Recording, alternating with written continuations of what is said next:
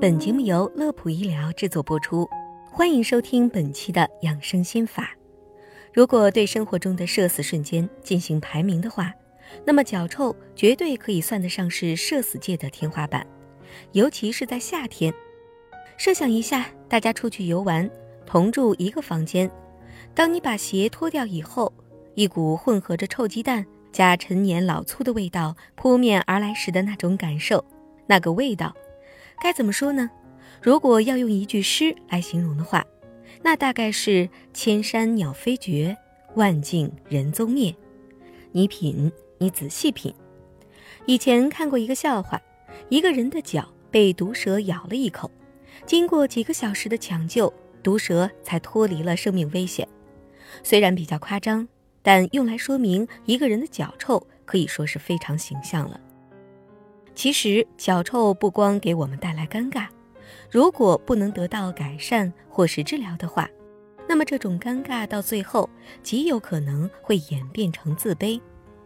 所以，闹归闹，笑归笑，脚臭必须要重视起来。那么今天。小编就跟大家详细聊一下关于夏天脚臭这件糟心事儿。第一，也是大家最困惑的，为什么冬天脚不臭，夏天脚臭？其实，导致我们脚臭的首要原因就是天气，主要还是因为夏天天气炎热，出汗量大，稍微动一下，整个脚都是湿漉漉的，很容易滋生细菌。而细菌在分解脚上的汗液以后，散发出的气味就是我们说的脚臭。说白了，脚上的汗液并没有什么味道，完全是因为细菌在捣乱。这也说明了为什么冬天的时候，我们就算几天不洗脚也没有那么臭。因此，请大家注意，尤其是男性朋友们要注意，千万不要觉得洗脚是一件麻烦事儿。它不但可以预防脚臭。还可以缓解我们一天的疲劳，同时一定要注意个人卫生，特别是在夏天，袜子就不要从礼拜一穿到礼拜天了。每天按时换洗也并不是一件特别难的事儿。第二，脚臭可能跟你脚上的鞋有关。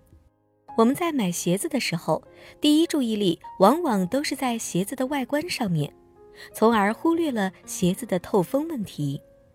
前面我们讲过，细菌是导致脚臭的首要原因，而长时间的让脚处于不通风的状态，会很大几率滋生细菌，使它们在鞋子和足部落地生长，继而引起脚臭。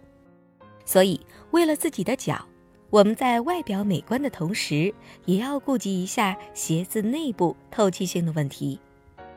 第三。天生汗脚怎么办？比起上面两条，这一部分朋友可以说是委屈至极。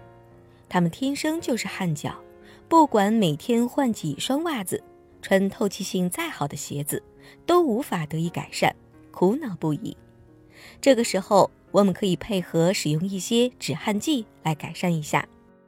如果依旧无法缓解，可以前往正规医院对症治疗。毕竟脚臭不是病，但臭起来真的很要命。好了，本期的内容就到这里。乐普医疗健康调频，祝您生活安心，工作顺心。记得点击关注，我们下期节目再会。